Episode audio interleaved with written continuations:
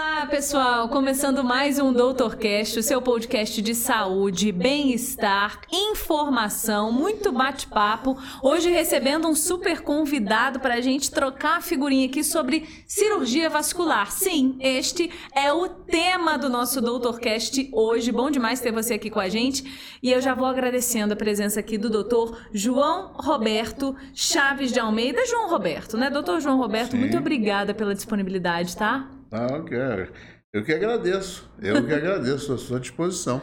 Bora lá, tem muito assunto aqui. Estava olhando a minha pauta. É, é, cada especialidade eu falo assim, será que isso, como que isso vai render, né? Mas quando a gente já olha uma pauta grandona, eu falo, hum, essa eu sei que vai ter muito assunto, muito bom. Fica com a gente. Já se inscreveu no nosso canal, ativa o sininho, compartilhe o nosso material também nas redes sociais, aí no nosso canal de cortes, para você encaminhar para quem tem dúvidas sobre cirurgia vascular, sobre esse universo que é é a cirurgia vascular e a gente vai aprender muito com o doutor hoje aqui. Lembrando, o nosso Doutorcast é uma realização de Ponto de Saúde e Amplia Med com apoio Falo Mesmo Comunicação. Eu sou Aline Franco, jornalista, tenho a alegria de conduzir mais um bate-papo aqui no Doutorcast e agradecendo sempre a nossa patrocinadora Unimed, sempre acreditando no nossos, nos nossos projetos, no Doutorcast aqui com a gente desde o início, aliás. Bom demais. Bora lá, doutor. Bom, vamos começar do começo? Vamos começar do começo. Como que foi a escolha, e aí a gente vai lá pro começo mesmo, da medicina na sua vida? E você já estava aqui nos bastidores me contando que isso já tem um tempo bom, né, doutor? A gente pode jogar na mesa aí quanto tempo? Pode. é, na verdade, eu não tenho nenhum familiar médico. Minha mãe, ela era auxiliar de enfermagem. Naquela época, é, o auxiliar de enfermagem era aquela pessoa que começava a trabalhar no hospital, aí um dia deixaram, aí ela fazia um cursinho, deu uma injeção, deu um comprimido e aí começou a fazer curativo. Então não tinha uma formação técnica que hoje existe, né? Uhum. Então é, é, o meu conhecimento de medicina era isso, mas na verdade ela não era médica. Eu vim de uma família muito humilde e aparentemente eu seria um engenheiro. Eu fiz escola técnica do Arsenal de Marinha, fiz, fui para a aeronáutica, fui hum. cadete da aeronáutica, saí da aeronáutica e eu tinha um professor que dizia o seguinte: Chaves de Almeida, sai daqui, rapaz, você não é para isso não, vai fazer medicina. Era um professor de ciências. Bom, saí da escola e aí resolvi fazer vestibular. Foi complicado, foi difícil, era um tempo muito muito entrar na faculdade era muito pior do que é hoje, é principalmente mesmo? porque eu era duro. Eu não tinha um tostão, tá? Então eu só podia fazer faculdade do governo e acabou.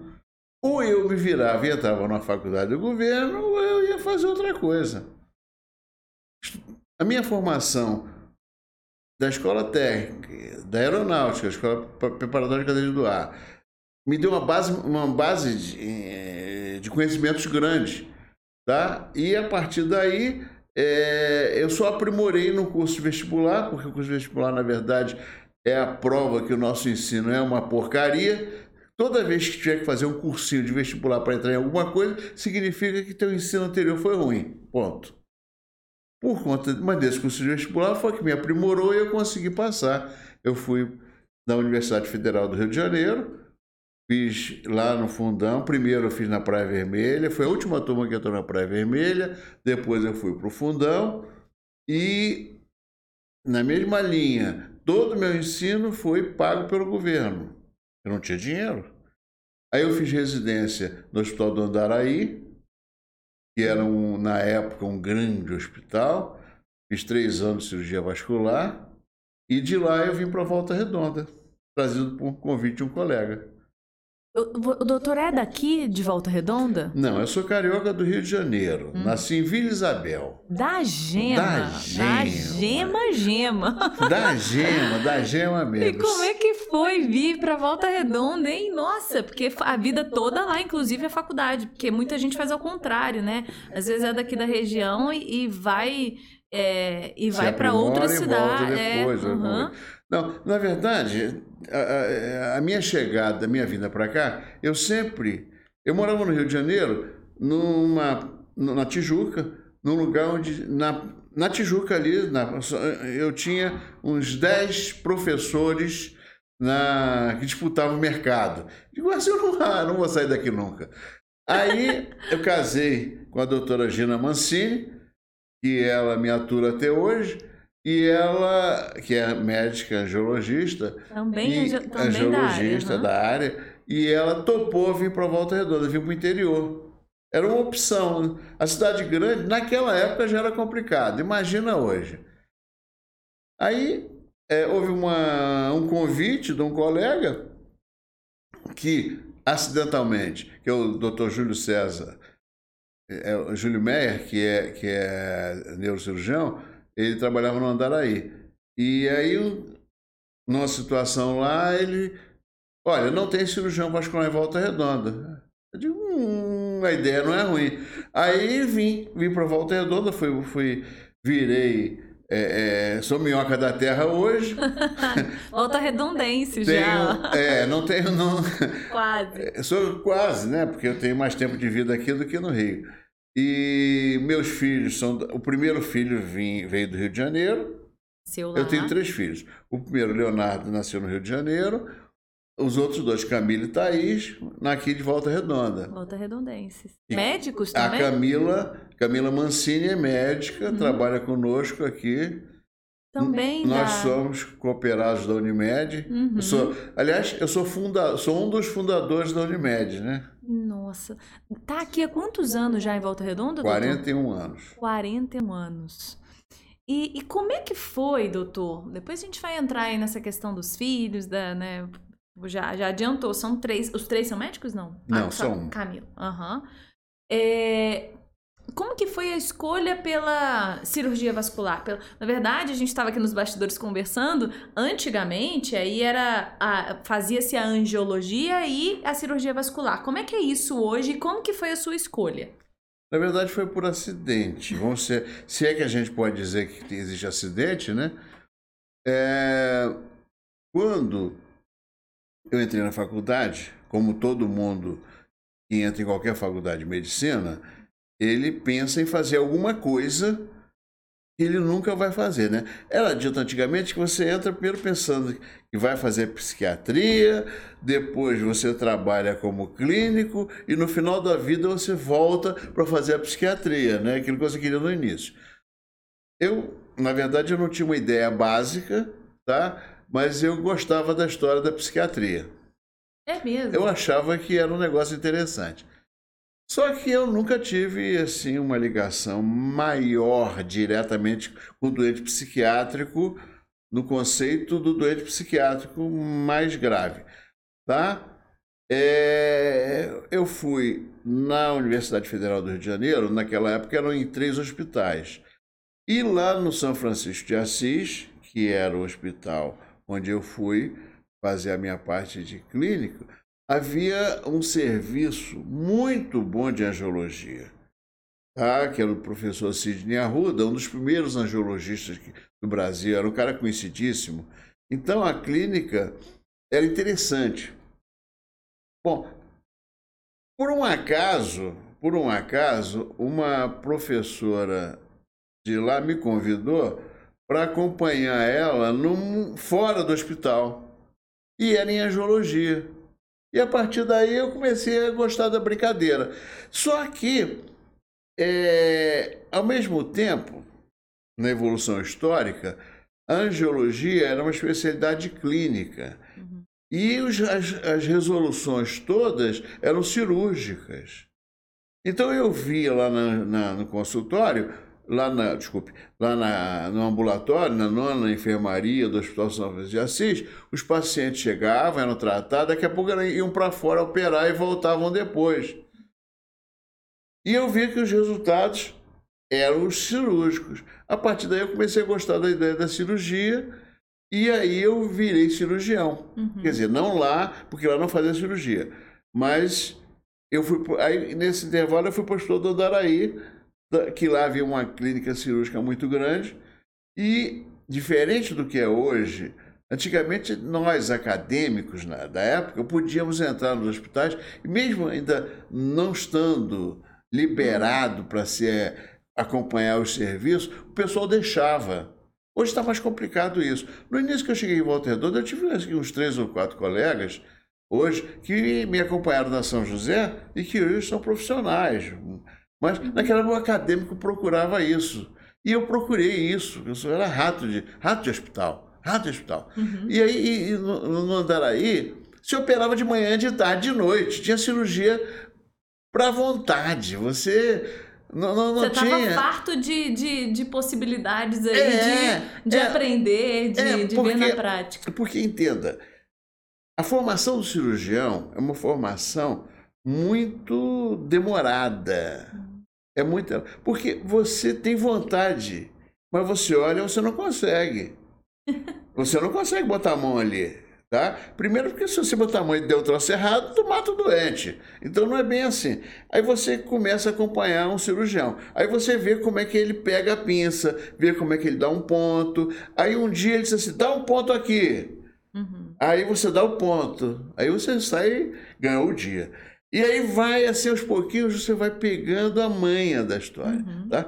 Essa é a formação do cirurgião. Aí você vai para a residência e você vê várias vários cirurgiões diferentes fazendo o mesmo tipo de procedimento. E você vai tendo essa memória de como é que um faz. Um mexe pela direita, outro mexe pela esquerda. E, assim você vai e um dia você descobre que é cirurgião. Uhum. Você Essa monta é... a sua persona cirurgião aí, porque na é... verdade você vai, você vai observando, vendo que cada um tem um jeito, mas existe um, uma técnica que você vai participando disso. Você né? participando, Ativamente, não exatamente. passivamente. Né? Eu digo brincando que a minha experiência de escola técnica lá de trás me ajudou a habilidade manual. Manual. É, não, o cirurgião tem, tem muito disso, né? Obrigatoriamente. Modo, é, manualmente é um negócio muito forte. Hoje em dia, é, ou não lembro, né, se antes, não sei se antigamente, é, era junto angiologia e cirurgia vascular? Era Depois misturado. separou? Era, era tipo misturado. uma especialidade. Era mais ou menos misturado.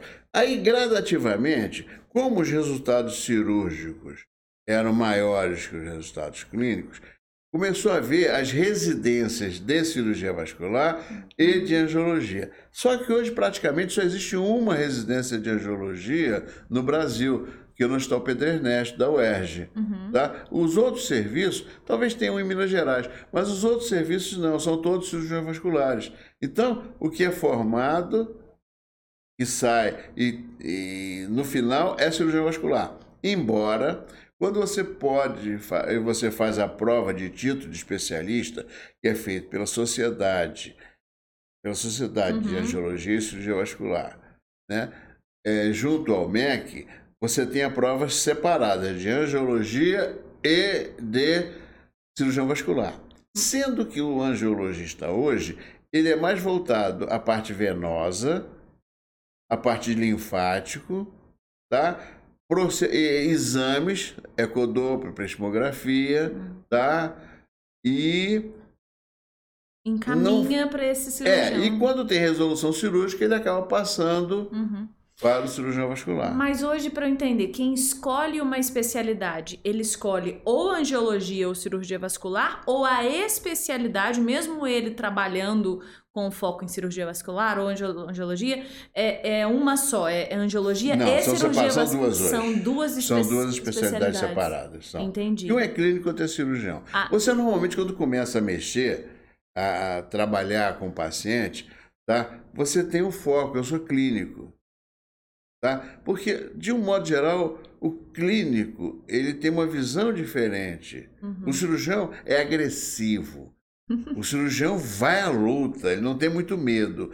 O clínico não, ele é mais moderado, ele é mais observa, observa mais. mais Entendi. Tá? Sangue é uma coisa que ele já não gosta muito. O cirurgião ele é muito ativo, né? Ele é. é o, é o famoso mão na massa mesmo, é ali. Cirurgião de... tem que ser.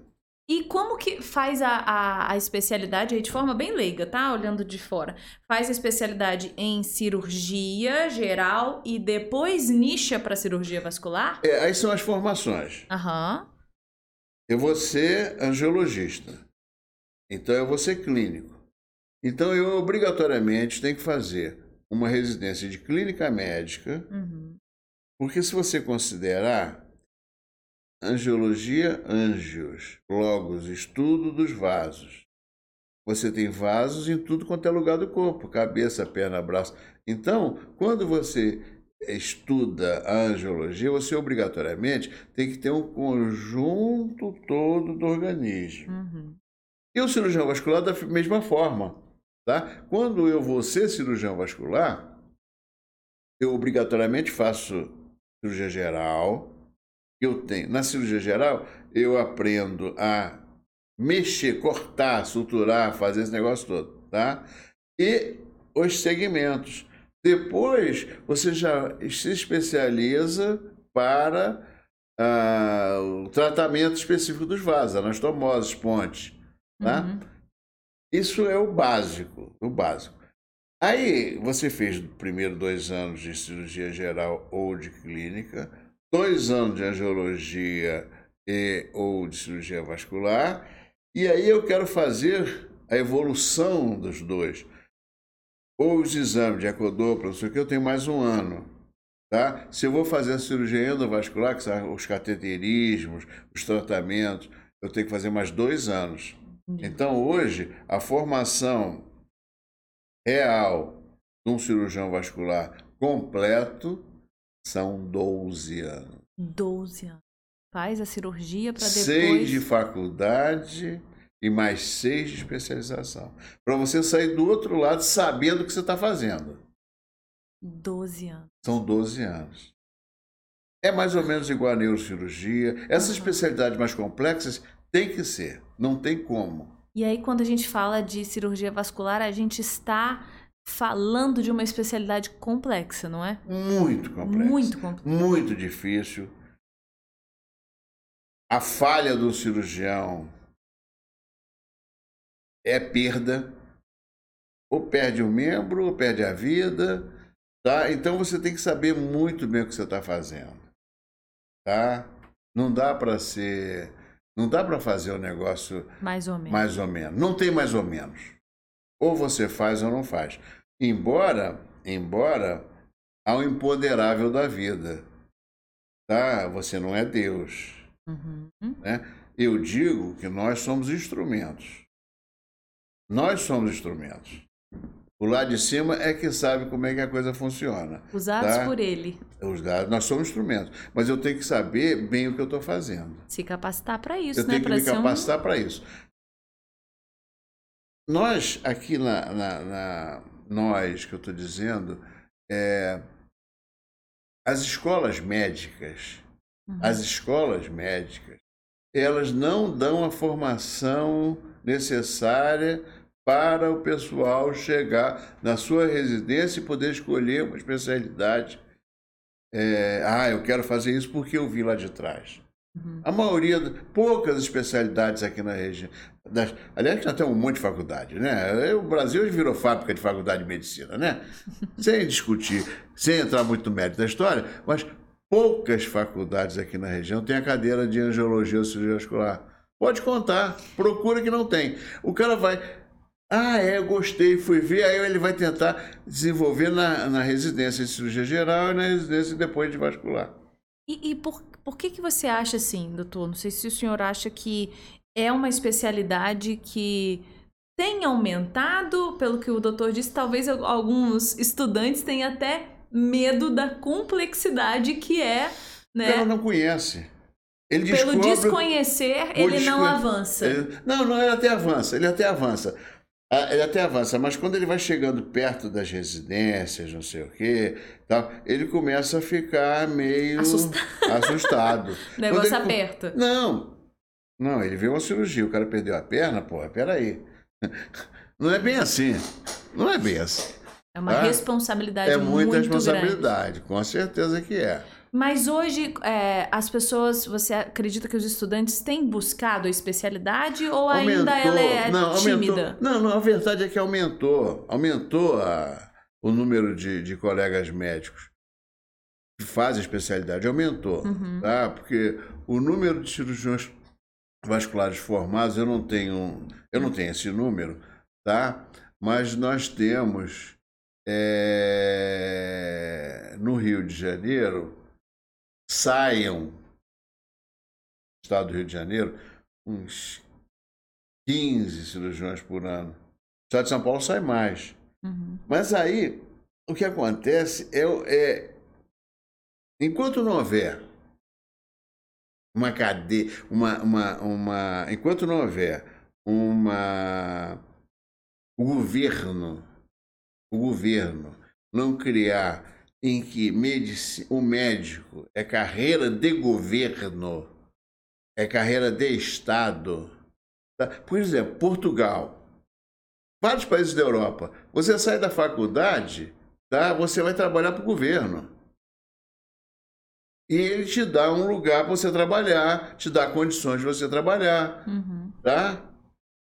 Na, na, na Noruega, você não faz a especialidade que você quer. Você é cirurgião e clínico. Aí o governo diz, eu preciso de 10 vasculares. Quem é que vai ser vascular? Vai ser tantos. Tantos vai ser vascular, tanto vai ser assim. Eles escolhem. Eles escolhem. É, sério. Aí vai te dar condição de você trabalhar direito. Senão vai ser isso que você vê aí. Tá? O pessoal reclamando que não tem médico. Não, não é que não tenha médico. Não tem a condição do médico trabalhar. Um incentivo mesmo Um para isso. incentivo para isso. Uhum. É isso que a gente vê hoje. Tá? Mas, de qualquer forma, nós vivemos numa ilha de excelência. Volta Redonda está muito bem na parada. Tá? Se você. O que a gente vê e recebe de pacientes que vêm do entorno, É isso aqui é um centro de excelência. Isto é um centro de excelência. Perto do que vem. Do... Porque, com com certeza. E aí, doutor, o senhor está vendo isso, na verdade? Porque eu tenho essa informação, a gente conversou também nos bastidores. O doutor é, é o primeiro cirurgião vascular do sul do estado. Quando você falou assim que você chegou, não tinha cirurgião vascular, é porque não tinha mesmo, né? Não tinha mesmo. E como que foi chegar nesse mercado que, oi, eu sou um cirurgião vascular, deixa eu apresentar a minha especialidade para uma região que não totalmente Eu desconhecia? trabalhava feito cachorro doido. É só Porque trabalhar, né? A só resposta é essa, tra- mostrar trabalho. É, na verdade, na verdade, é, quando nós chegamos, não havia realmente. Tá? E a partir Quando o doutor daí, fala nós, é o doutor e a sua esposa. Eu e a Gina. Aham, Eu e a que Gina. também. nós fomos para lá e começamos a trabalhar. Uhum. Tá? E aí começou a aparecer doente. E aí é, havia doentes, digamos assim, havia um- uma quantidade grande de doentes é, reprimidos para atendimento. Tá? Não tinha, Então não né? tinha, não tinha. Então, antigamente, aqui era igual à época da, da, da, da época da guerra, tá? Daquela início da... Ela chegava, tem um problema vascular? Tem. Trata com comprimido, não deu certo, amputa. Antigamente era assim, é. cirurgia vascular era sinal de amputação. Eu me lembro que uma vez eu conversei lá com no hospital X, que não existe mais, uma pessoa da direção, ela falou, engraçado, como é que diminuiu o número de amputações? Cirurgia vascular que não- não amputa, eu digo, ah, lógico que não amputa, pô, sabe fazer. Porque antes a pessoa cortava a perna, simplesmente. Tá? E aí nós fomos desenvolvendo. Aí depois ficamos no São João Batista. Muitos anos eu trabalhei no São João Batista. Uhum. O início da cirurgia vascular, hoje já tem um monte de gente, inclusive tem residência e tal, o início daquilo lá atrás, em Priscas Elas, foi minha. Tá? Com um monte de outras coisas que a gente começou aí, já fez aqui na cidade, A cirurgia vascular foi uma, né? Uhum. Nós criamos. E a minha clínica, que hoje até hoje funciona. Que é uma, é uma clínica, fundador da Clínica de Doenças Vasculares, a única clínica somente de cirurgia vascular. É, a clínica. Focada nisso. Ela tem tudo lá relacionado à cirurgia vascular. Tá? Faz lá. Não. É, não, eu só não opero lá Porque por uma precisa de uma questão de estrutura. segurança. É uma questão de segurança, né? Aí seria demais. Uma estrutura Mas- hospitalar, né? Que, que É, necessita. aí a gente vai para o hospital. Mas nós fazemos ate- atendimento clínico, o exame Ecocolor Doppler, que é hoje o exame diagnóstico mais tem dentro da clínica, Uhum. as, tratamento de varizes, escleroses, não sei o quê, o tratamento de curativos, os pacientes que precisam fazer curativos, nós temos enfermagem habilitada para fazer os curativos, tratamento de pé diabético, pé diabético é uma praga, pé diabético é maltratado, ninguém gosta, é cheira mal, pinga, Ninguém suja, quer cuidar. ninguém quer tratar de pé diabético, nego olha, pensa e manda embora, entendeu? O que que é? Aí a gente vai entrar em algumas, eh, alguns, alguns causos, né? É, bom, o doutor falou de alguns aí, mas vamos então para esse assunto que, que, que o doutor enfatizou tanto. Ninguém quer cuidar, ninguém quer tratar. O que é o pé diabético? Existe um outro termo? Este é o termo Não. mesmo? O pé diabético é o diabético que, se, que não se cuida, que se machuca e não cicatriza e evolui para amputação. Curto e grosso. Só amputando ou existe um Não. Essa é a evolução natural. grosseira do. Aham. Não, li- evolução limite. natural. Evolução natural é essa. Aí o pé diabético, o paciente é diabético. O miserável, ele não faz dieta. Ó, o puxão de orelha aí, Anda ó. de chinelo de dedo, anda com a sandália havaiana cidade de dedo, entendeu?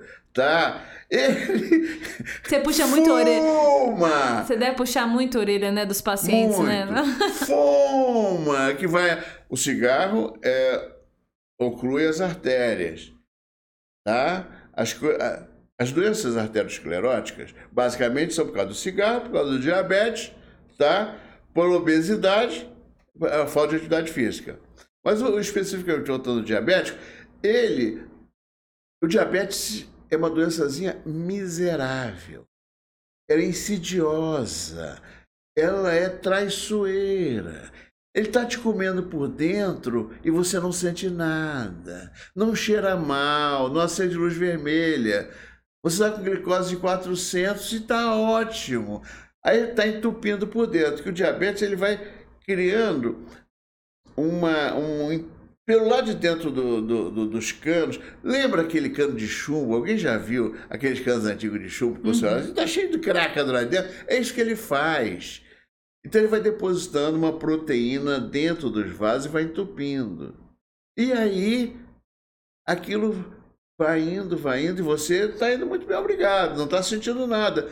Porque, para piorar a história, o diabético ele faz um negócio chamado neuropatia diabética, que é a le- lesão das terminações nervosas do diabetes. E a neuropatia diabética faz com que ele não sinta dor, não sinta machuca, não sinta incômodo nos pés. Tá? Isso só nos pés, a gente falando, ou em outras em regiões? todos os lugares, mas o pé Mas é mais extre- é onde é o pé diabético, né? Aham. Mas acontece nas mãos também, é nas extremidades. Verdade. Mas aí no pé ele vai fazendo essa lesão e aí um dia você faz um calo. E aí esse calo não cicatriza. Um calo. Pode Um começar calo. pequeno. Uma unha engravada. Hum. Mulher gosta de tirar cutícula. Tirar cutícula de pé de mulher de véia não pode. Não pode, porque pode fazer uma lesão. Se ela for diabética, ela perde o dedo. Não perde só a unha, perde o dedo. O negócio é muito sério. E aí, como a doença é sistêmica, ela acomete o rim, acomete o coração, acomete outros vasos, o intestino. Ela vai acometendo tudo. Porque é justamente aquilo que o doutor disse. O, o vaso, ele percorre o nosso corpo inteiro. Inteiro. E os nervos também. Então vai em tudo. Vai tudo. Aí, Aí o cara machuca o pé. Aí ele vai na farmácia, chega ali pro farmacêutico. Porque tá Porra, difícil. me dá aquele remedinho que você tem aí, aquele. aquele mertu... Me dá um mertiolato da vida aí, me dá. Ou então passa um band-aid aí, faz um curativo igual a cara dele e enfia o pé no sapato. Hum. E não vê o pé. Como ele não tem dor, o diabetes não tem dor, ele faz uma necrose. Aí ele chega no, no, no consultório com aquele pé horroroso. Eu digo, você tem que internar. Eu não vou internar. Eu digo, tá bom, então perca o pé em casa, porque tu vai perder o pé. Não brinca comigo, doutor. Eu digo, rapaz, eu vou brincar com você? Você tem que internar. Eu interno o cara no hospital, ele fica 40 dias, toma uma fortuna de antibiótico, gasta dinheiro do plano de saúde. Isso quando ele tem plano de saúde, que ele pode atender o material. Aí quando ele vai para o SUS é muito pior. O SUS não tem antibiótico, ou tem, mas tem pouco, então tem que regrar, não tem vaga. Aí ele disse assim, não, não é bem assim, e assim vai a coisa. Então, o pé diabético é uma patologia grave, séria, que tem que ser visto antes de acontecer. Todo diabético tem que ter medo. Ele tem que ter medo. Monitorar os, endó diabetes. os endocrinologistas têm que botar medo neles, não botam. Tem que botar medo nesse pessoal. Mesmo com medo, eles acontecem. Uhum. Aí depois eles ficam. Hoje temos muitas técnicas, você consegue. Reverter. É, é reverter, não. É amputação mesmo. Você, antigamente você cortava a perna toda, agora você corta meia perna, corta três dedinhos, é, faz os. Né? Isso em situações que a pessoa não se cuidou, ela não teve um Já monitoramento. É já depois que lesa, não tem muito o que fazer. Necrosou, tá perdido. Você tem um monte de curativos, técnicas de curativo que você faz hoje. Tá? Você tem câmara hiperbárica. Nós, inclusive, fundamos uma câmara hiperbárica em Volta Redonda. A primeira câmara hiperbárica do sul do estado foi nossa. O que, que é isso, doutor? Câmara hiperbárica. Câmara hiperbárica é uma técnica tá? em que eu boto você dentro de uma cápsula e jogo oxigênio sob pressão. Então eu aumento a quantidade de oxigênio nos tecidos necrosados, ou nas áreas de cicatrização, ou nos lugares de inflamação. E com isso eu acelero o processo, é, é, acelero o processo de recuperação daquele lugar. Existe Então, uma circulação maior ali de. Não. Não. Não, existe um aumento da, da, da quantidade de oxigênio. Quando nós respiramos, se eu colher o seu sangue agora, você tem 100% de, de oxigênio circulando no seu sangue, Uhum. tá? Né? Esses 100% é nas hemácias. Mas o sangue, ele é composto de hemácias e plasma. No plasma, ele tem 0% de oxigênio. Uhum. Quando eu boto assim numa câmara hiperbárica, por duas horas, a duas e meia atmosferas, tá? eu elevo esse oxigênio aqui do plasma de 0 para 70%, 80%. Então eu aumento a oxigenação, não é da, da, da hemácia, não, é do líquido. E esse líquido ele consegue chegar no tecido onde a hemácia não chega Para recuperar esse para tecido. recuperar. Então, osteomielite, tratamento de escolha. O que que é osteomielite, doutor? Osteomielite é infecção óssea. Normalmente, fraturas, essas fraturas que o cara é atropelado e quebra todo, fratura exposta, cara se rala no chão, esse negócio todo, costuma dar infecções, infecções na pele e depois no osso. Uhum. Na pele você até resolve, que é mais fácil. Agora no osso é muito difícil. Então, osteomielite, porque o osso não é vascularizado.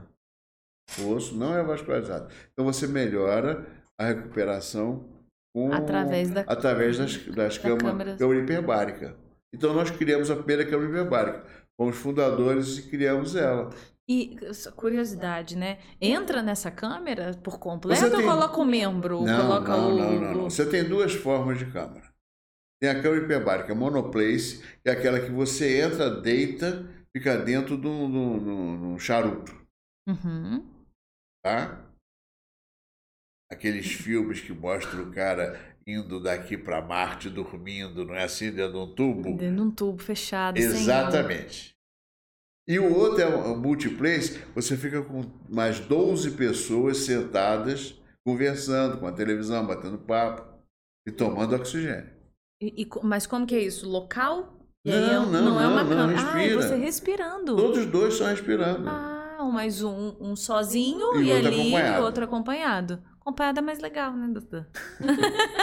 Na verdade, é nenhuma dessas situações né, é, boa, é boa porque a é necessidade sempre é uma, uma necessidade é, grave, podemos dizer assim. Sim. Sempre grave. São doenças graves.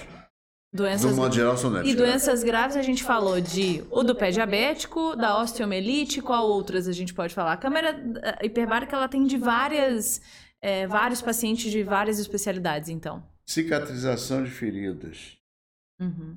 É, essas complicações que dá em cirurgia plástica, e da necrose disso, agora aqui, vai ali para dentro para melhorar.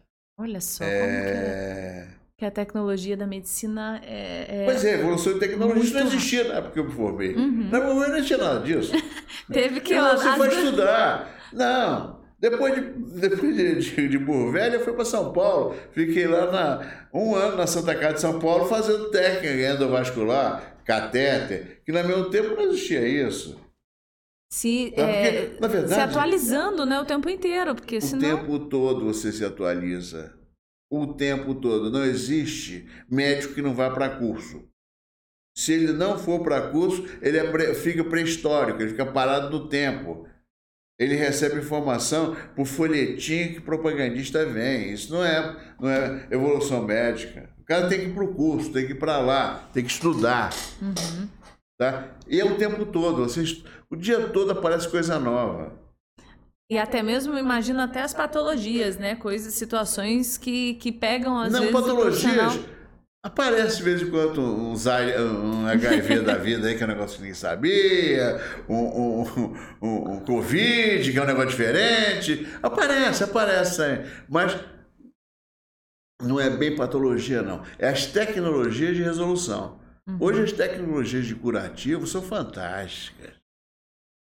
Como na própria ortopedia, essas técnicas de restauração de ferrinho para cá e ferrinho para lá. É um negócio maravilhoso. É, a gente conversou com alguns ortopedistas e realmente. Na é... nossa especialidade, a cirurgia endovascular, Não. você pega um catéter, tá? Eu boto esse catéter dentro do cérebro do sujeito e solto uma molinha lá para trombosar um aneurisma, tá?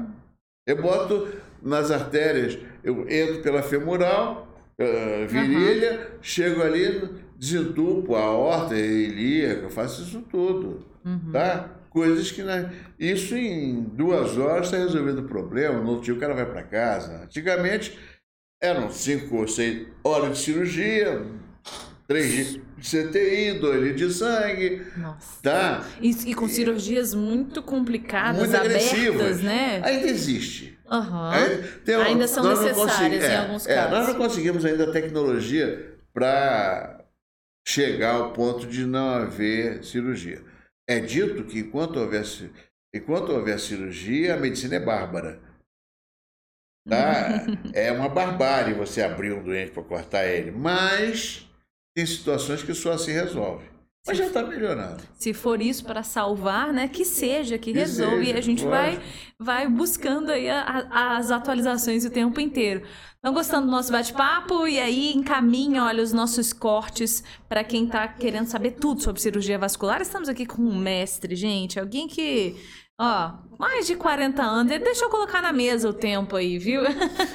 na área, primeiro cirurgião vascular do sul do estado do Rio de Janeiro, diretamente carioca da Gema, mas para a Volta Redonda, para o sul do estado. Bom demais. Hoje recebendo esse super cirurgião vascular aqui, tirando várias dúvidas. Você se inscreva no nosso canal, ative o sininho. Lembrando que a realização do Doutor Cast é do ponto de saúde, amplia a MED, apoio Falo Mesmo Comunicação e nossa patrocinadora, que ele já falou aqui, tá sempre com ele também e tá sempre com a gente, viu, doutor? Unimed, tá? Unimed Volta Redonda. Bom, doutor, é, de um modo geral, assim, nesses anos de, de, de, de atuação, Dentro da cirurgia vascular, existem aquelas doenças, falamos do pé diabético, que é uma realmente é talvez o top one aí do, das dificuldades, mas quais são as, as patologias, as, as dificuldades, as doenças, né, as intervenções dentro da sua área que o doutor percebe mais, é, que, que faz mais? Vamos dividir a especialidade, vamos fatiar ela, né? então, nós temos as doenças arteriais, temos as doenças venosas, temos as doenças linfáticas, tá? E o pé diabético aqui embaixo. Doenças arteriais. O que são doenças arteriais? São as doenças em que há o acometimento das artérias por obstrução ou por inflamação. Por obstrução, é a arteriosclerose é a causa mais comum, é basicamente por erro alimentar, dislipidemia, pelo hábito do cigarro, tá? pela ausência de, de, de fazer atividade física. Essa é a. As doenças arteriais. Uhum. E aí tá? o doutor deu o exemplo da. A doença arteriosclerótica, uhum. que, que, é, que, é, que é a, a substância básica, arteriosclerose, é a placa de arteriosclerose é somatório disso aí. Uhum. Isso vai obstruindo as artérias. Então, essa obstrução dessas artérias, como se nós considerarmos que o organismo é um tubo só, né? sai do coração, vai lá, lá, então ela pode ser no coração, nas coronárias, ela pode ser nas carótidas, pode ser intracerebral, para baixo a aorta abdominal, ilíacas e para as pernas. Para cada uma dessas, dá um sintoma diferente. Mas, se você não resolver, se você conseguir controlar clinicamente, que é suspensão do hábito do cigarro, melhora de atividade física, melhora de alimentação e medicação, vasodilatadoras, etc., você consegue empurrar. Mas a evolução disso é catastrófica. Se não der certo esse tratamento, ou você vai ter um derrame, 20% morre na hora, os outros morrem em, em sobra 20% no final, tá? Você pode ter um infarto. Esse infarto, se for com menos de 40 anos, a sua chance de morrer é altíssima. Com mais idade, a coisa diminui, tá? A arteriosclerose, as lesões para baixo, a horta abdominal, ilíacas e pernas, você começa a ter claudicação, quer dizer, você não consegue andar, você não tem circulação para sua musculatura funcionar, tá? Então começa a ter dor, tá? Isso evolui, pode evoluir de você ter uma dor quando você anda um quilômetro, daqui a pouco essa dor vai para 100 metros, daqui a pouco essa dor vai para dois metros, aí daqui a pouco tem dor de repouso, se não tratar, amputação. Uhum. Tá? Então, as doenças arterioscleróticas são as mais graves, tá? Elas, o tratamento básico é mudança de hábito de vida, quando dá tempo.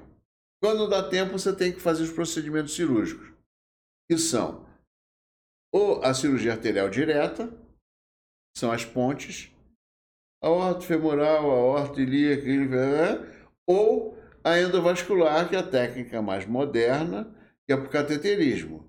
Você pega ou acessa pela femoral, ou você acessa pela humeral, vai no, no sítio, no lugar onde está entupido, joga um balão, bota um estente, ou só bota um balão, aí tem a técnica que for necessária. Uhum.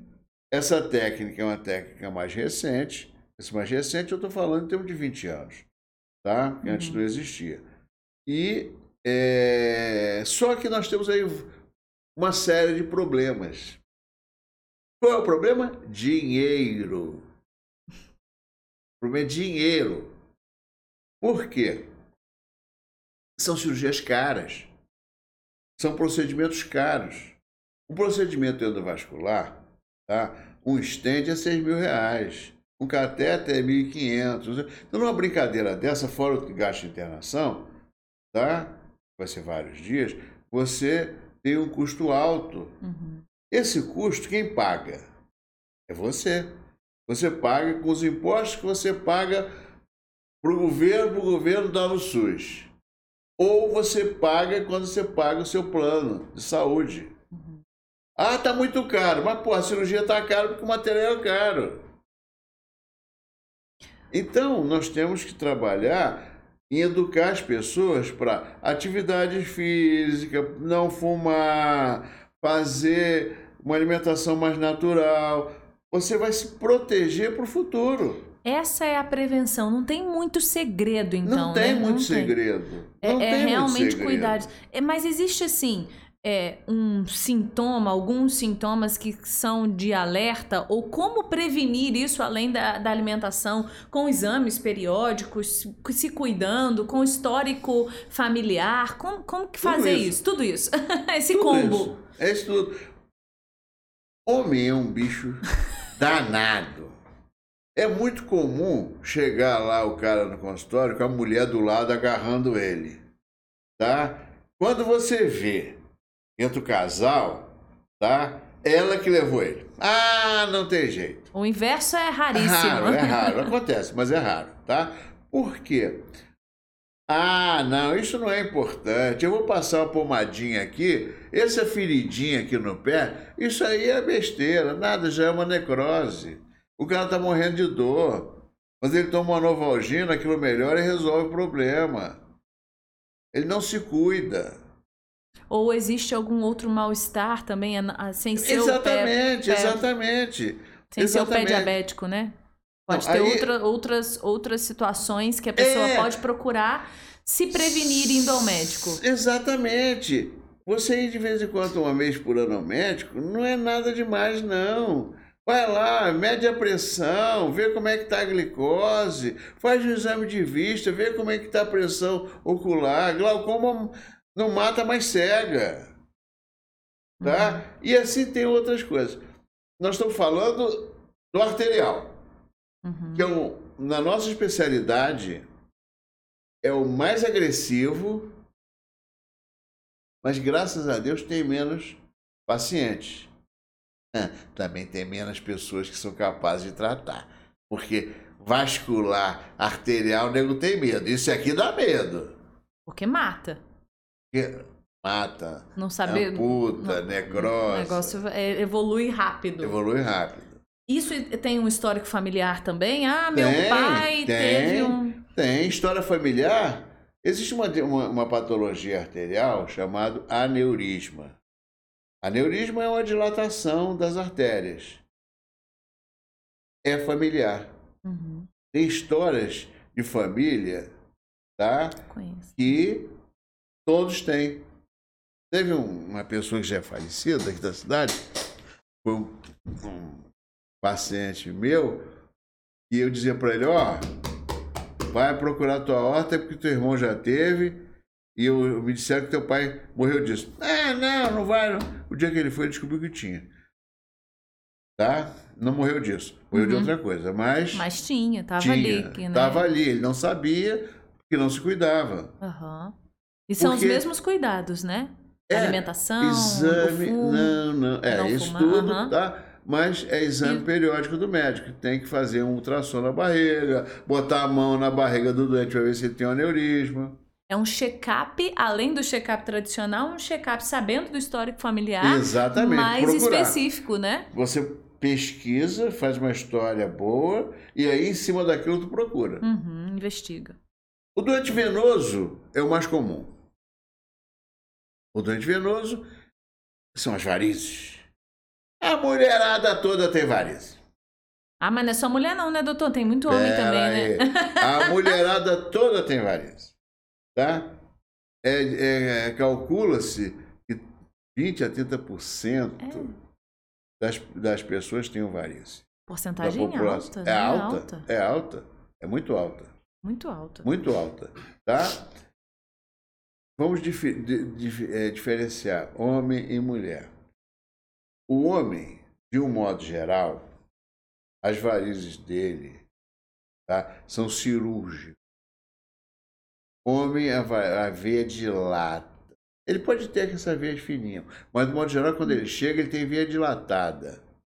Ele já chega na veia com complicação. Primeiro, porque ele não procura. Segundo, porque né, os serviços, os, os, as medicinas do trabalho que fazem pré-admissional não olham as pernas do doente. Se aliás, se tem varizes, mandava tratar. Tá? Não trata. Então, muito bem, varizes. Homem é cirúrgico. Mulher. Mulher tem anticoncepcional, e gravidez. O anticoncepcional aumenta as veiazinhas. E a gravidez, pelo aumento do útero, compressão dos vasos. Então, mulher na gravidez tem que usar meia elástica. Não usa. Por quê? Porque o doutor ginecologista não passa. Toda paciente deveria usar? Toda paciente. Toda pessoa que trabalha em pé tinha que usar meia elástica, ponto. Essa meia elástica é a clássica meia que a gente vê em alguns casos pós-cirúrgico. Uhum. meia calça, mas normalmente até o joelho resolve. Muito apertada, né? Pra... Não, não é muito apertada, não. Não Para incomoda. com isso. Não, não, olha aí. Para olha, com olha isso, ela é muito apertada. Olha eu levando pro chão de orelha aqui. Não, Não é nada é. apertada. Não Não, é. Não é um incômodo absurdo. Nem, nem absurdo, nem é. Nem mínimo. Não, não é. É erro. O pessoal chega e diz assim: preciso de uma meia elástica. Vai na loja americana, vem uma propaganda lá de, de meia elástica com promoção e compra. Me dá duas! Porra, a meia não era da pressão normal, não era do tamanho da perna. A minha meia, para você, É diferente. é diferente, tem que ser diferente. Então tem que ter tamanho diferente. Mas as pessoas não vê isso. Tem que comprar direito, né? Tem que comprar direito, tem que ter receita. Olha. O doutor serve para isso. Ele estudou para isso. Aí ele vai dizer: a pressão é 20 e 30, a pressão é 15 e 20, a pressão é 30 e 40. Cada caso é um caso. Uhum. E soluciona, soluciona, trata, ajuda quem tem a varíola. Previne. Previne. Previne. Não é, isso não é só tratamento, é prevenção. Uhum. Então, quem trabalha muito tempo em pé deve usar meia elástica. Uhum. Tá? É, é um conselho simples, mas deve usar. Da outra forma, a história da mulher grávida deve usar. Uhum. Tá? Como ela tem que fazer atividade física, tem que andar, tem, tem que fazer uma dieta, não tem esse negócio de mulher grávida que tem que engordar, é besteira, ela tem que engordar um quilo por mês e um abraço, e depois. Mas não é isso que acontece. Ah, não, tem que tomar. Não é assim? É, negócios. é, é assim, é assim. Bebê vai nascer magrinho. Mas é magrinho, é, é magrinho, engorda do lado de fora. engorda do lado de fora. E, e a varize da mulher, ela é diferente realmente, doutor. Ela começa com o, o danado do Exatamente. vasinho, né? São diferentes. Hormonalmente, são os hormônios é que fazem a diferença. Tá? Uhum. Mas é cirúrgico também? Não. Você. Aí as varizes. Tem as varizes cirúrgicas e as varizes de esclerose. Você pode fazer esclerose normal, pode fazer a laser. Tem várias técnicas de esclerose. Uhum. Tá? Aí vai depender muito da sua capacidade financeira, da cor da sua pele, tá? A varize de esclerose, ela é aquela fininha? É, É isso? fininha, é, ela é. tem esse nome, tecnicamente. É. Aham, que é aquela, aqueles vasinhos mais fininhos que podem... Telangiectasias, Tem as aranhas aplicações, né? vasculares, Que- então, o nome é tudo a mesma coisa. E podem ser feitas para prevenir, Isso é talvez, consultório, tratamento ambulatorial. as, as, as aplicações, tudo É. isso ajuda. Preferencialmente, preferencialmente, ser feita com médico. Essa, essa varize fininha, né, chamada de como que é o nome técnico mesmo? Plebectasia. Flebectasia. Esse- mas e o nome de es- esclerose é o quê? É a técnica de. A esclerose é a técnica que você Utilizada. faz, em que você faz uma solução, injeta com agulha fina e seca a veia. Para tratar. Essa veinha, ela pode virar uma varize daquela maior, daquela que muita De gente um tem modo medo? geral, não. Tá. Essa veiazinha bem pequenininha, não. Uhum. Mas umas colaterais, mas depois de 3, 4 milímetros, elas podem chegar a virar um ramo maior. É, e é uma cirurgia simples, assim, de uma forma resumida. Basicamente, ela é tranquila? Muito, muito. tranquila, muito simples. Tem várias técnicas também. Você pode fazer essa cirurgia a nível ambulatorial ou a nível hospitalar. Uhum. Eu não faço ambulatorial. Novamente, por segurança, né? Por segurança. Falou, é. Macaco velho não mete a mão em combuca. Eu adoro dormir sozinho em casa sem ser acordado. Entendeu? Então eu Sono apoio. Tranquilo. O doente fica no hospital. Ele é bem tratado. Se for no hospital do Unimed, mais bem tratado ainda vai ser. É mesmo, gente. A enfermagem lá, tá lá cuida deles direitinho. Então, é uma maravilha. Mas você pode fazer, dentro das técnicas cirúrgicas, você pode fazer a cirurgia convencional, que é aquela que você faz a ligadura na crosta, na virilha, a ligadura lá no maléolo interno, no tornozelo, e faz a flebostração, que é a retirada mecânica da veia. É uma técnica. Retira essa veia. Arranca essa veia. Se ela estiver doente, lógico, né? Tem que Não ter vai doente. também é. Aí você também tem a cirurgia a laser, uhum. em que, diferente Diferentemente da outra, você não corta e você não tira a veia, você queima ela, ela entra no processo de atrofia, seca e fica no lugar dela mais seca. Depois o organismo absorve. É uma técnica mais moderna, uhum. uma técnica, digamos assim, essa técnica que o pessoal hoje, principalmente no Rio de Janeiro, eles fazem a nível de consultório. Tá. Isto não é coberto por plano de saúde. Uhum. Ela é tá? minimamente invasiva mesmo. Minimamente uhum. invasiva. Você, você, na verdade, tem furinhos. Uhum. Muito sutil ali, É né? muito sutil, resposta imediata muito boa. O doutor, essas técnicas... Tem... Pode falar, desculpa. Tem uma outra técnica, ah, três, que é mais recente. Não é mais recente, ela é muito antiga. Ela é muito antiga. Se você olhar a história, ela Já foi existe. a primeira técnica que foi feita lá em 1700 e alguma coisa. Que é a esclerose da veia grossa. Que é, eles foram melhorando, melhorando, melhorando e virou a tal da técnica da espuminha. Que é o seguinte, você pega uma veia grossa e que você pode tirar ela cirurgicamente, tá? fazer esse processo todo falei, mas você joga uma espuma de polidocanol, que é uma substância, é uma espuma grossa, ela vai por dentro da veia, tá? E ela é, seca a veia. Uhum. É uma técnica que está se usando, tem sido feito bastante, tá? É, tem as indicações. A melhor indicação é a pessoa de idade que não tem possibilidade de fazer outro tipo de tratamento. Por quê? Pode manchar. Se você é uma menina bonitinha de 23 anos, que tem uma veiazinha assim azul, você pode trocar aquilo para uma mancha marrom, que não sai. Por que que mancha aí? Uma... Porque mancha. Pode... Produto mancha. Ah, o produto. Entendi. Tá? Mas você pode fazer também e não manchar. Ah, pode tem... acontecer. Uhum. As é. possibilidades. No idoso, que não tem mais possibilidade de cirurgia e já tem aquelas veias ali, normalmente a pele já é manchada. Então não vai modificar muito a estética. Vai ser uma cirurgia funcional. Uhum. Tem que pesar tudo isso, né? Tudo isso. É, a idade, o grau, né? a gravidade. A gravidade, tudo isso. E aí, quando a gente fala de cirurgia vascular, eu é, posso estar enganado olhando aí de fora, mas elas parecem é, com o, o, o, tipo de diversas situações aí, mas elas são parecidas, né? Assim, a, a forma de, de se fazer diversas patologias, podemos dizer assim, porque ah, a cirurgia vascular de fulano foi pela virilha, ou foi pela perna lá, ou foi. E aí eu acho que atende diversas doenças com, essa, com esses mesmos procedimentos parecidos, é isso mesmo?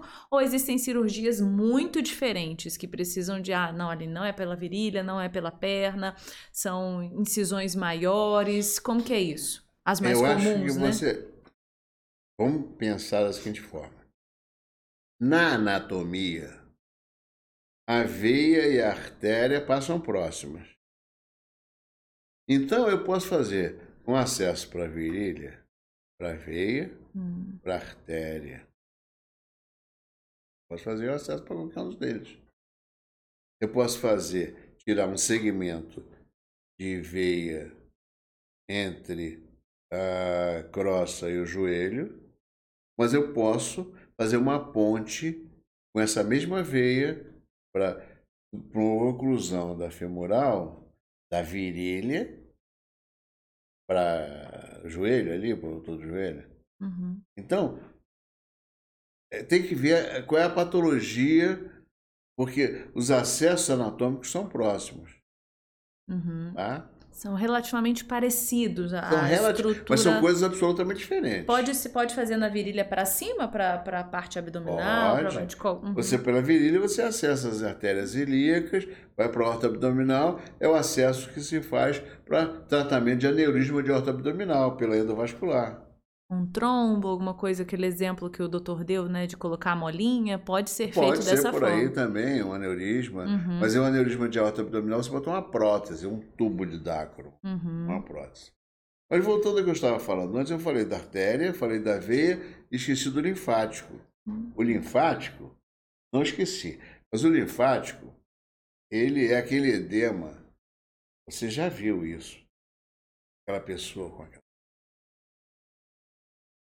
O pessoal chama de elefantia. Infantíase, né? A gente vê algumas. Isso aí é normalmente obeso, que teve surtos de erisipela de repetição, tá? E que tem pouca resol- resolutibilidade, porque ele já chegou a um ponto de fibrose, né?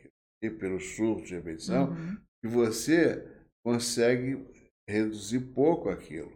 A redução é com uso de meia elástica, antibióticos, higiene.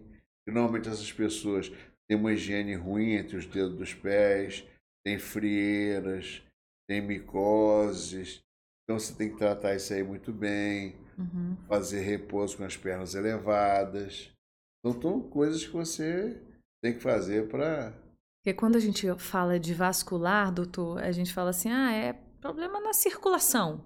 Né? E a gente olha, dependendo, a gente olha, já bate, o- bate o olho mesmo e consegue. Ih, fulano deve ter problema de circulação. Existem essas características que até o leigo consegue ter uma percepção, né? É uma das coisas que o pessoal olha muito por causa. Ih, rapaz, esse cara tá com a pé inchado, hein? É. Isso daí deve ser má circulação. A bebida que- também pode ajudar, né? De... não tem nada a ver. Não tem nada a ver. Aí o edema de pernas, pé inchado, pode ser coração, pode ser rim, pode ser a lesão hepática por causa da bebida, então baixa a quantidade de proteína circulante, e aí você tem é, edema por causa disso.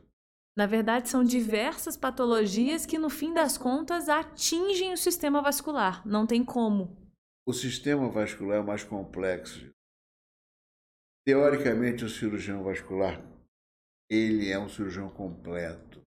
Ele obrigatoriamente ele tem que saber operar pescoço, tórax, abdômen, braço, perna. A formação cirúrgica dele é a, de todas a mais completa. Uhum. E, e é um trabalho também muito, é, muito multidisciplinar, muito em conjunto com outras especialidades também. Sim, mas no contexto, né? Uhum. Por exemplo, quando eu vou trabalhar só a parte, arte- só a parte circulatória, é a gente, tá? Uma avaliação cardiológica primeiro, depois acompanhamento com fisioterapia, com nutrição, coisas assim. Uhum. Quando eu vou tratar um acidentado, tá? Aí tem que entrar o ortopedista para fixar o osso quebrado, Uhum. o cirurgião geral para ver se o abdômen, o vascular para consertar a artéria, Uhum. o plástico para fazer depois a arrumação que sobrou. É, a medicina tem muito disso, né? Sempre cada um ali no, É. no seu quadrado, mas no fim das contas, sempre. Na hora do. do sempre você, se- você se isso ajudando. tudo, te É. ajudando, lógico. Complicações cirúrgicas vasculares, assim, ex existe, existe, existe cirúrgica sempre, sempre né? Mas e quais são as mais comuns, as, as mais graves, as menos graves? Vamos lá. Todo procedimento arterial é um procedimento de risco, porque de um modo geral são doentes idosos, tá? Eu digo brincando, quando eu chego para o meu anestesista, que assim, quando. Não, não, todo meu doente arterial começa que ele sai do centro cirúrgico, fora as varizes, vai para o CTI. Tá? Meu doente arterial, ele é, é de 70 anos para cima. Esse é o público, geralmente. Ah, é. Não, hã? Esse, esse, é o, esse é o paciente no, no arterial, arterial é. na, maior, da sua maioria. Maioria, 70 anos para cima. Tá? Aí eu chego para o CT e disse assim: olha, pacote completo, tá? Cardíaco, diabético, renal, isquemia, barará, barará, pacote completo. A turma já ri, tá? Por sorte, por sorte, tá? A, mi a minha estatística pessoal, tá? Não é de grandes complicações. Assim, complicações. Uhum. Tá? Mas existem as complicações, por exemplo, o cara já chegou com uma isquemia, com uma necrose. Tá? Eu vou conseguir aumentar a circulação e tirar um dedo dele. Porque aquilo ali já estava perdido. Eu queria. Se um doente arterial, um doente com a necrose, eu obrigatoriamente eu tenho que revascularizar ele primeiro. Eu tenho que aumentar a circulação dele para ele poder fazer uma cirurgia aqui nessa ponta. Senão, essa, senão é, essa necrose vai evoluir, aí vai cortar mais adiante. Se você não revascularizar, tá? Uhum. A gente brincando vai virar a sessão salaminho, vai cortando aos pouquinhos. Então você tem que. O diabético é diferente. O diabético, pela doença básica dele, ele tem baixa imunidade, todo diabetes tem baixa imunidade, tá? E ele faz uma infecção, eu tenho que cuidar da infecção e da circulação. E o pior de tudo do diabético é que a má circulação dele não é nas artérias principais. Quando é nas artérias grossas, para mim é um bom negócio, tá? Porque eu faço uma ponte e eu resolvo. Mas ele faz lesão de microcirculação. Tá? E essa de microcirculação, essa necrose tem infecção, então eu tenho que ele na câmara hiperbárica, eu tenho que dar antibiótico pesado. Hoje tem um curativo chamado de pressão negativa, eu tenho que fazer isso nele. Pressão negativa é uma técnica você bota o curativo nele e faz sucção. Aí as secreções que eu saindo são todas escolhidas aqui é verdade, e diminui é o, o, o problema. Uhum. Entendeu? Então são variações técnicas que tem. Agora, é o imponderável da vida. Uhum. O meu doente que foi operado muito bem, ele infarta. Porque tinha 78 anos. Aparentemente o coração dele estava inteiro, mas não aguentou a pancada. Fez os exames, né? Porque são Fez necessários. Fez os exames, todos, uhum. mas uhum. Tem o imponderável da vida. Então, existem complicações, são essas. A maior complicação nossa é a morte de doente, mas graças a Deus morre pouco. Que bom, né? Doutor, paciente novo, quais é, assim, são os casos que o doutor, a gente falou de, de, um, de um paciente mais velho, e no paciente novo, o que, que o doutor observa? De caso de para tratar de e cirúrgico? Que, vamos falar. O doente novo, né? cirúrgico de um modo geral, é o doente de varize. Tá. E não complica. Uhum. É muito raro um doente complicar. É muito. Uhum. Tá? E de, de, um modo, e de um modo geral, não necessariamente da, da cirurgia, mas o que, que esse paciente mais jovem ele geralmente apresenta? Processo circulatório. Uhum. Normalmente são doentes venosos. A maioria é doente venoso. Mas existem alguns doentes novos, arteriais, que eles têm as malformações. O cara nasce com defeito de fábrica. Tá? Ele tem um hemangioma, ou ele tem uma fístula arteriovenosa, ele, Esse é um doente complicado, é tratamento clínico, é complicado. Outro doente de difícil tratamento são as arterites, são as doenças que eu falei lá no início. No doente arterial tem dois tipos: tem o doente arteriosclerótico e os doentes inflamatórios. Hum. Os inflamatórios são doentes, são as arterites. São, ah, normalmente quem cuida do, dos arteríticos são angiologistas, né? Porque uhum. não são doentes que ou ele tem doenças reumáticas, lúpus, esclerodermia, coisas assim. Ou ele tem, é, por exemplo, esses dias agora eu vi um negócio raríssimo. Uma paciente que tinha crioglobulinemia. Ela fez uma vasoespasmo por causa do frio. É raríssimo isso. Eu só vi isso em livro. Eu tivemos um caso há pouco tempo.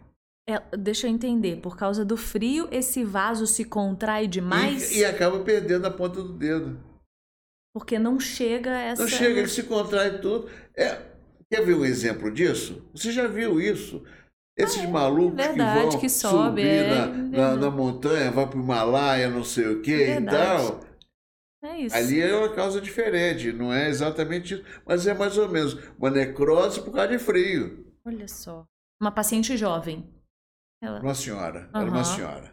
Era uma senhora. Uhum. E eu digo brincando, vai pro Nordeste.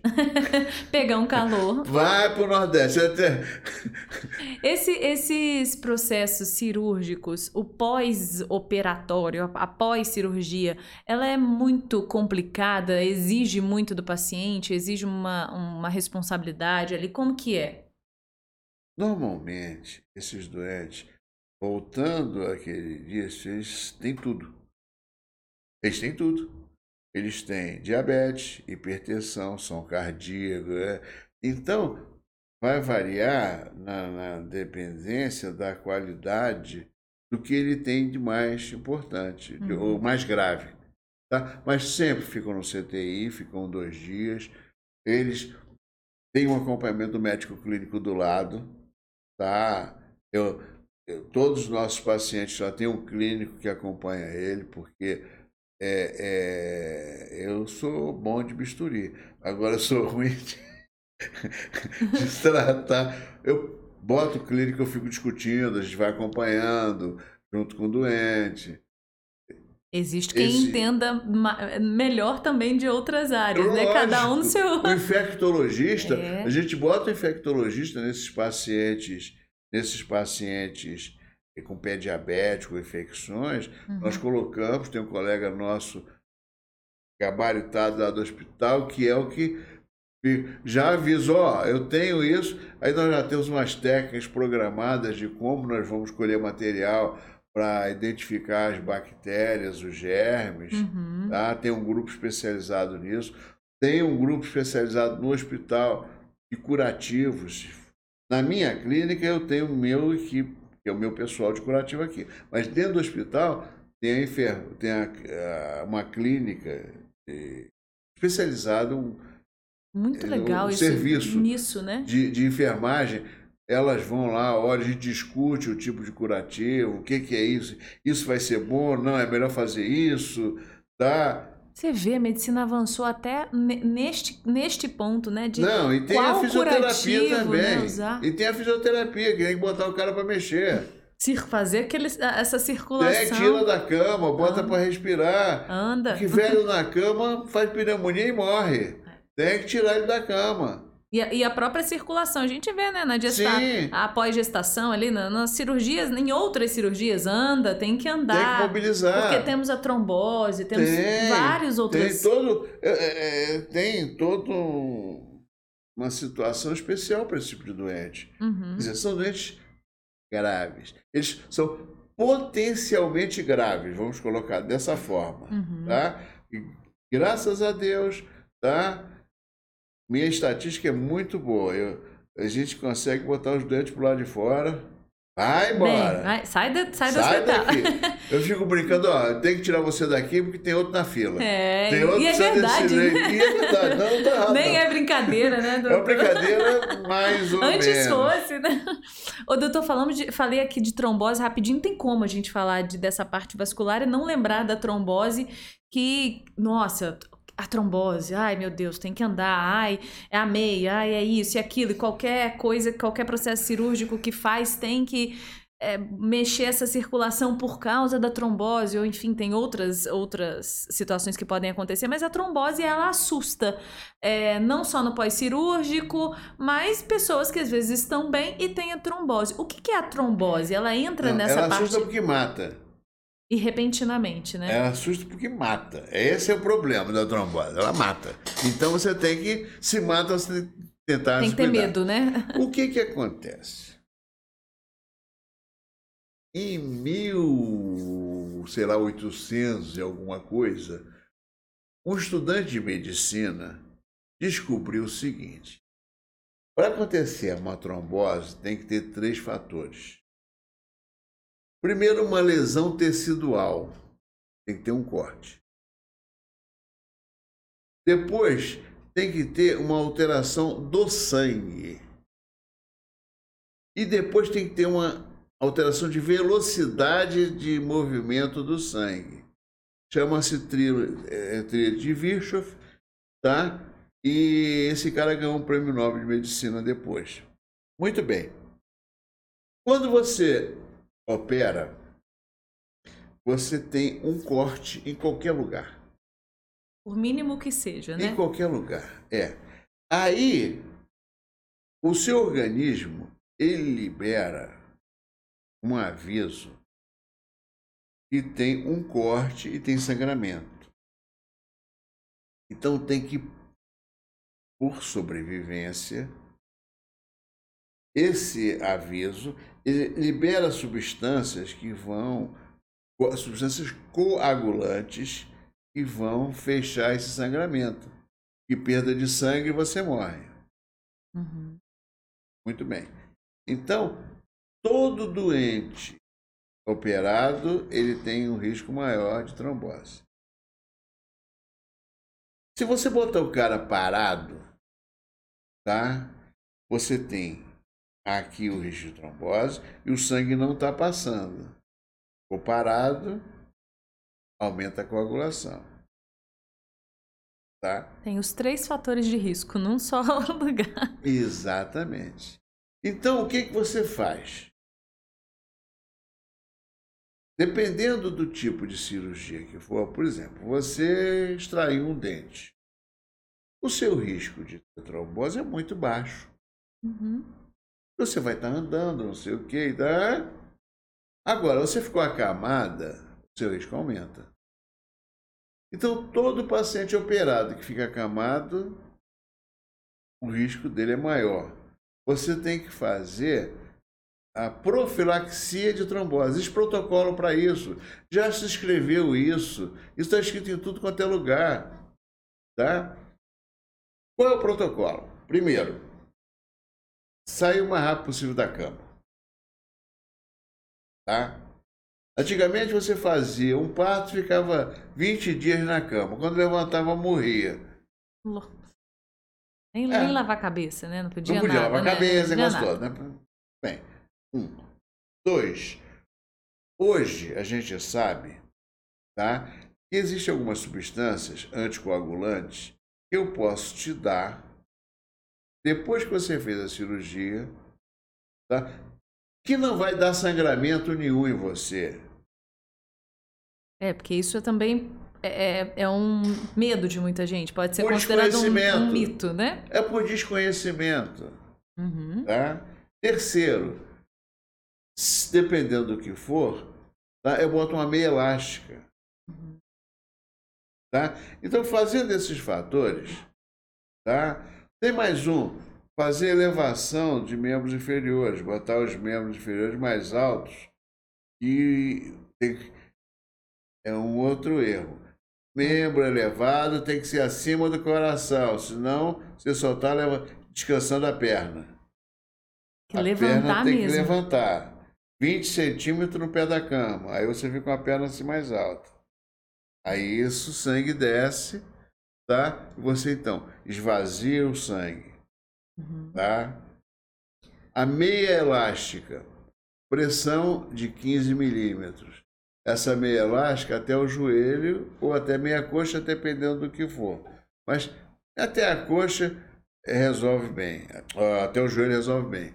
Então, essa meia fica o tempo todo. Você acorda, você saiu da cirurgia, bota a meia, e enquanto você não começar a andar, você deve ficar com a meia dormindo, acordando, o que for. Essa meia faz o quê? De uma forma resumida. Esvazia. Ela dá aquela pressionada. Essa pressão, ela é uma pressão suficiente para esvaziar as veias superficiais, empurrar tudo para o sistema venoso profundo. Quando você empurra para lá, você aumenta a quantidade de sangue no sistema venoso profundo e ele desce. Por isso que você bota a meia e bota a perna para cima. Lei da gravidade, ele vai esvaziando, Uhum. vai, vai saindo. O anticoagulante pode ser injetável Uhum. ou oral, comprimido. O paciente, as cirurgias ortopédicas, tá? Quer dizer, as, cirurgias, as grandes cirurgias devem fazer isso. Por quê? Embolia acontece, trombose acontece, tá? Graças a Deus mata pouco, mas mata. Uhum. E aquele paciente que não faz cirurgia e tem alguma complicação? Mas aí tem outra coisa. Outros Lembra que fatores. Eu falei dos três coisas de bicho. Tem a- Corte. o corte, a estase e uma alteração de sangue. Hum, Por exemplo, um paciente que tem uma doença inflamatória qualquer. Ele pode desenvolver isso. Pessoal com muitas varizes. Aí ele entra na fase do sangue parado uhum. tá? Câncer. Sabe qual é a, maior, a segunda maior causa de morte? Câncer? Embolia pulmonar. Primeira é a própria doença, e a segunda é a embolia pulmonar. A grande maioria morre antes por embolia pulmonar.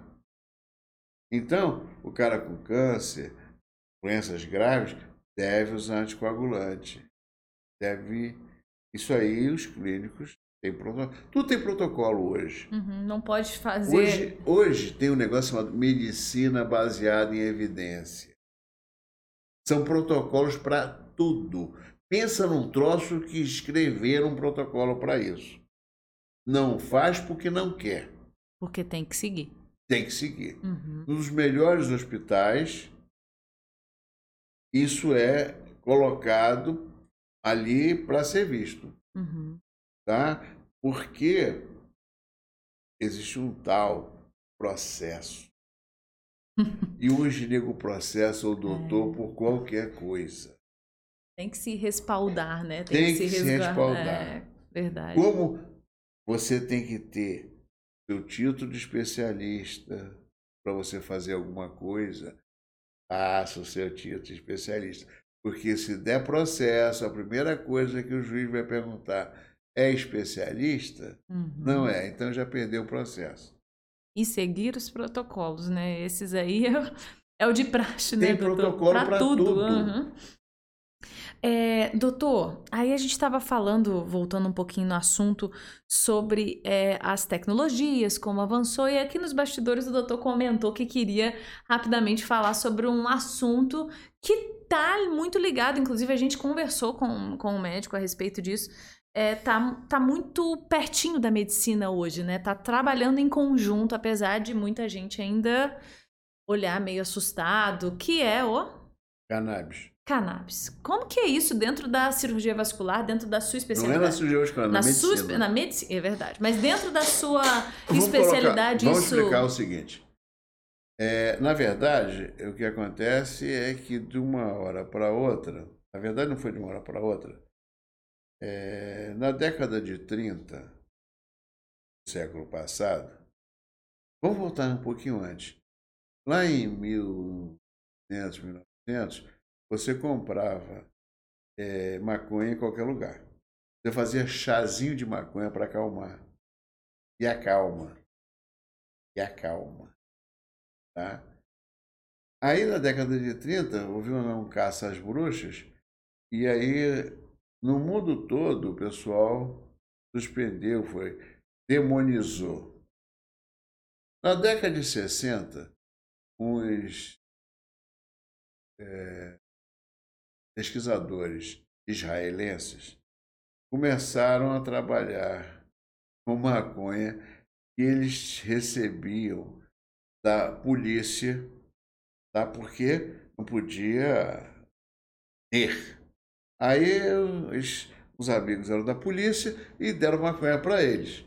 Tá? E aí eles descobriram o THC, que é o fator alucinógeno, os canabidi, o canabidiol, que é a parte farmacológica, e os terpenos, que são os que dão o cheiro.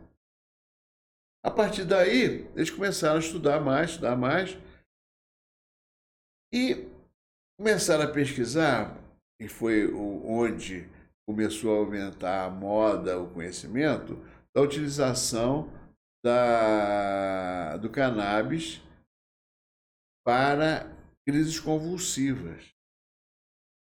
Porque não havia é, nenhum remédio assim, efetivamente, que resolvesse as crises convulsivas de crianças, principalmente aquelas crianças que têm paralisia cerebral, que têm lesões neurológicas, e as drogas eles tomavam a quantidade de comprimido que tinham que tomar para não ter essa crise convulsiva, era tão alta que era mais. Era, era, era muito tóxico para as crianças. A partir então disso daí, eles começaram a utilizar, isso foi espalhou-se pelo mundo. No Brasil, é, chegou e o pessoal começou, o pessoal mais abastado, né? Começou a fazer o contrabando uhum. de cannabis. Aí resolveram entrar na justiça quanto a isso. E aí uh, foi liberado a importação.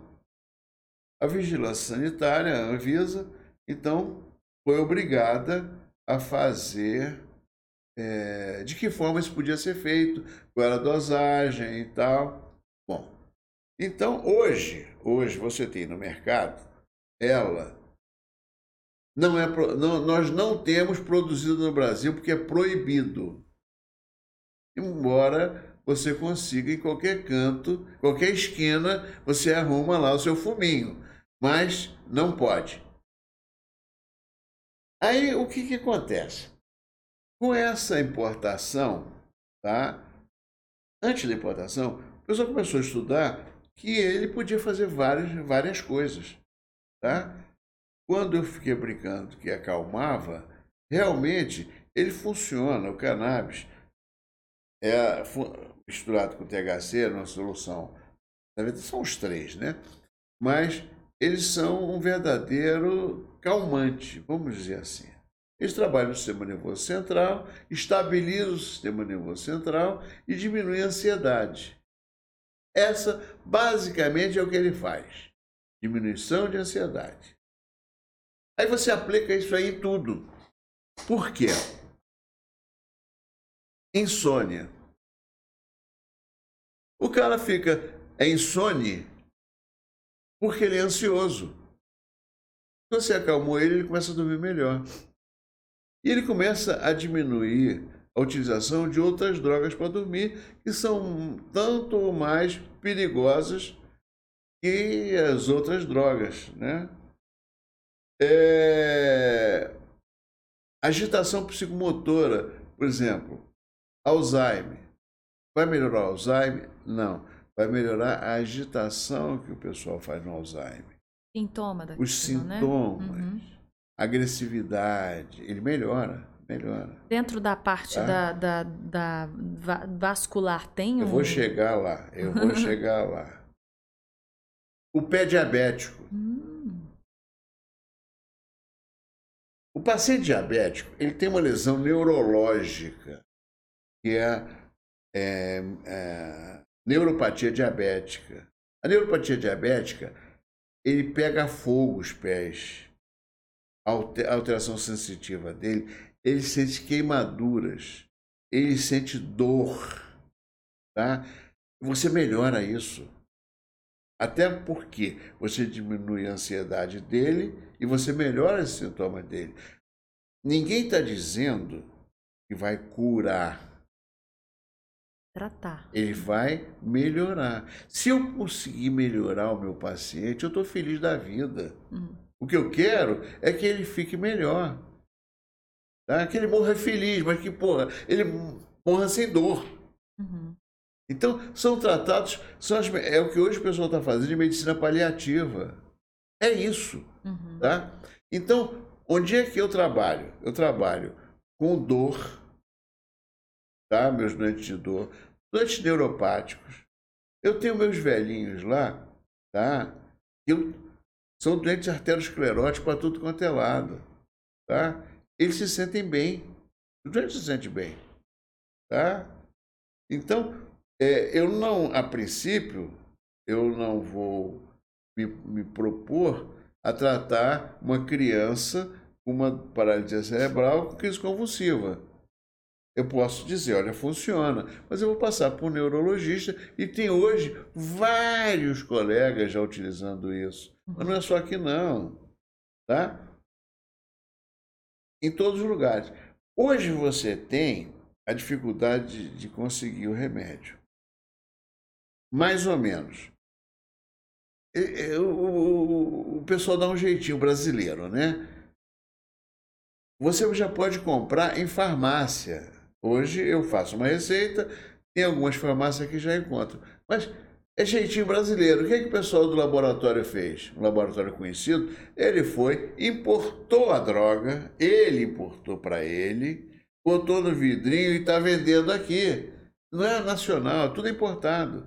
Se houvesse liberação da fabricação disso no Brasil, tá? o preço ia lá para baixo. Eu cobro R$ 1.500 por um, por um, frasco desse, 800 reais, tá? Uhum. Eu prescrevo uma dosagem baixa, dosagem alta fica caro mesmo. Mas que sai 500, 600 reais. É o que eu prescrevo, mas é importado. Uhum. É importado. Tá? Então, a, a minha evolução no sentido de, de usar isso daí tá? é para ajudar o meu doente. Uhum. Tá? Tanto é, tanto é que eu tenho feito personagem de convênio, pô. Eu não tenho cobrado consulta diferenciado por causa disso, não. Para auxiliar esse É para auxiliar mesmo. essa turma. Uhum. É, é para auxiliar, eu não estou preocupado com, com, ganhar dinheiro com isso. A gente falou sobre isso aqui, sobre esse assunto, que é um assunto que gera ainda uma discussão no Brasil, né? Fora, não, não mais tanto, mas, não, mas tem ainda tem, né? Muito para avançar. Mas existem aí os avanços, falamos de tantos avanços, inclusive no nosso bate-papo, os avanços na medicina, e temos mais esse aí como um avanço mesmo é, para a medicina para cuidar desse paciente, para melhorar é, a qualidade é, de vida desse paciente. É melhora de qualidade de vida. Não é um, uma solução, mas é uma melhora de, de. É, tanto é que é o tratamento paliativo, né? Que como o doutor é. disse, né? É, é o tratamento alternativo e, e paliativo. paliativo. E paliativo. Tá. Eu sempre gosto de perguntar assim Além da medicina, porque a gente vê que é um hobby também, né? Além de trabalhar, mas enche os olhos. Existem algumas alguns hobbies aí que o doutor gosta? É... Uma centena. Uma centena? Conta rapidinho pra gente alguns aí. Com... Fala. Olha, eu tenho minhas orquídeas. É mesmo? Eu tenho lá várias orquídeas, eu fico brincando com elas. eu tenho meu. Sabe o que é meliponário? Meliponário? É. Meliponário não. Aí, ó. Vivendo e aprendendo aí, gente. Melipônia é as abelhas sem ferrão. Abelhas Adorei nacional. já, já gostei, porque eu tenho pavor de abelha com ferrão. Não, você tem aqui, aqui por aqui você você não conhece, mas você tem que ler sobre isso. Melipônia são as abelhas sem ferrão. Hum. Elas produzem mel. Eram as abelhas que existiam no Brasil antes da chegada da, da, da abelha nossa, uhum. dessa hoje que se conhece, que veio da Europa. Tá? E você, você cult, Não, eu, tenho, tem... eu tenho uma casa em Penedo, tá? que eu tenho uns. Não, mas eu, eu fico brincando com elas lá, é para elas curtir. Eu não, não quero pegar. Você pega Não quer mel pegar o delas. mel dela, não. porque eu vou ter que ter uma quantidade grande, ficar muito tempo lá. Eu não tenho esse tempo ainda. Mas Entendi. gostaria de ficar. Tá? Olha só. Então, o, o segundo É. hobby. Segundo hobby. ah, que mais que eu gosto de fazer? Eu gosto de fazer muita coisa.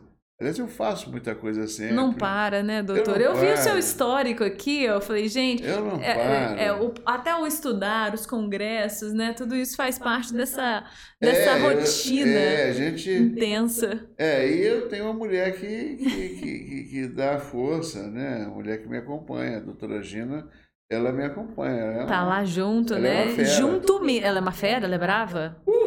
Eita, bicho ó. brabo é aquele. É mesmo? É, é a, é a abelha com ferrão. A- Ela é a abelha. Pô, ela é- Boia, viu? É, eu vou dizer isso pra ela. vou- ela vai querer me matar. Ah, Olha só, gente. Não, ele vai querer ficar com a abelha lá sem ferrão. e tem os três filhos, uma delas a, a médica É, a Camila, também, a e os Camila- outros é, dois. Eu tenho um filho, Leonardo, que é professor universitário. Uhum. Ele é jornalista. Ele é Aí, do meu, do meu time, ó. É do seu time. É, da- aí, ó. Ele- É da região? Não, não, ele fez federal, tá, ele foi da. Ele lembrou o nome da. A sigla da faculdade dele. Bom, mas é Faixa. jornalismo. Hum. Ah, faixa? É a faixa? Deve ser. Tem várias, né? Tem Ele foi, da, ele foi da Federal do Rio de Janeiro. E hoje ele é professor da, da SPM, Ó, olha, que legal, gente. professor de É. jornalismo. E a Thaís, que é minha filha, que é advogada, ela mora na Alemanha. É a caçula? A caçulinha mora na Alemanha e é, trabalha, agora ela conseguiu o título dela, validar o título dela de advogada Lá brasileira na Alemanha. Que legal. Tenho seis netos. Seis netos, é seis mesmo? netos. Seis netos. E aí, qual que é o nome dos netos aí? Vai dar vai- difícil Eu lembrar, hein? tenho Leonardo. Hum. Esquece, não é Leonardo. Eu tenho João. Leonardo é o filho. É, Joãozinho, João, João. é, Bruna. Coloquei o Volta doutor numa saia justa aqui, a Bruna. É, Bruna. Rafael Rafa, e a Bibi, que é Beatriz. Bibi, Na Alemanha eu tenho a Mia Mia e a Zilá. e a Zila. Que lindos os nomes. Um beijo pra essa turma. Família grande, hein, doutor? É. Família assim que é bom, Graças né? que bom. Beijo pra Todos todo muito mundo. bem. Que bom. Melhor, do, melhor, é, Melhor da vida, da né? vida, você, para mim, na minha faixa de idade, né, que, quer dizer assim, eu consegui é, os filhos estarem orientados, encaminhados, tocando as suas vidas. Dando os se a netos. gente. É, o neto, sim. E a gente está preocupado, né? É bom, né? É verdade. Deve ser uma sensação de cumprir a missão mesmo, a Cumprir a jornada. missão, cumprir É. a missão. E aí eles seguem cada um a sua jornada, Sim, né? tem as suas jornadas. Então. Muito bom, doutor. Obrigada, viu? Olha, por compartilhar a sua história rapidinho, pessoal, com a gente e a sua história vasta, profissional, com tantos ensinamentos, com tantas. Aí eu vou usar analogia, né? Ramificações aí, ó, com tantas vertentes e possibilidades de trabalho, com tanta vivência, experiência e profissionalismo. Mais uma vez, muito obrigada por tirar esse tempo aqui precioso que eu tirei da Gina, doutora Gina aí, ó, doutora Gina, me desculpa. Pode falar. Eu esqueci de dizer que eu sou rotariano há 40 anos. É o quê? Rotariano. do Rotary, é 40 anos. 40 anos. É o tempo é o meu de- lado comunitário. Que A gente legal. tem um trabalho comunitário grande no Rotary. Forte, é Sempre verdade. tivemos. Eu, eu esqueci, isso era para ter falado antes, né? o Rotary é muito forte, é. É, e 40 anos, o tempo de volta redonda, o tempo de. 40. Depois, que- é, logo que eu entrei na cidade, Já entrei se- pro Rotary e nunca mais. É, é assim mesmo, geralmente né, dizem que é assim, né? Entrou por Rotary, ali ficou no Rotary, né? É, quem gosta e percebe isso aí, É, que bom, viu? Bom, doutor, então assim, realmente muito obrigada pela sua disponibilidade. Mais uma, mais uma, uma função ali, ali também no Rotary, como que dá conta, né, dessa, dessa vida agitada, mas tem um cantinho dele lá em Penê, tem as abelhas, sem as ferrão, abelhas, eu gostei dessa. Orquídeas. Tem a abelha com ferrão maravilhosa. Não briga comigo, hein, doutora? Um beijo para essa família querida, viu? Obrigada por ceder o tempo aqui desse pai, desse esposo, desse médico profissional querido da nossa região.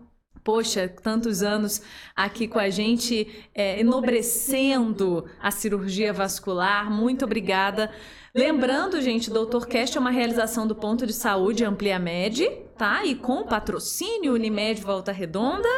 Aqui, olha, um fundador, estava ali na Unimed ali no, no, início, bom demais, contando parte dessa história.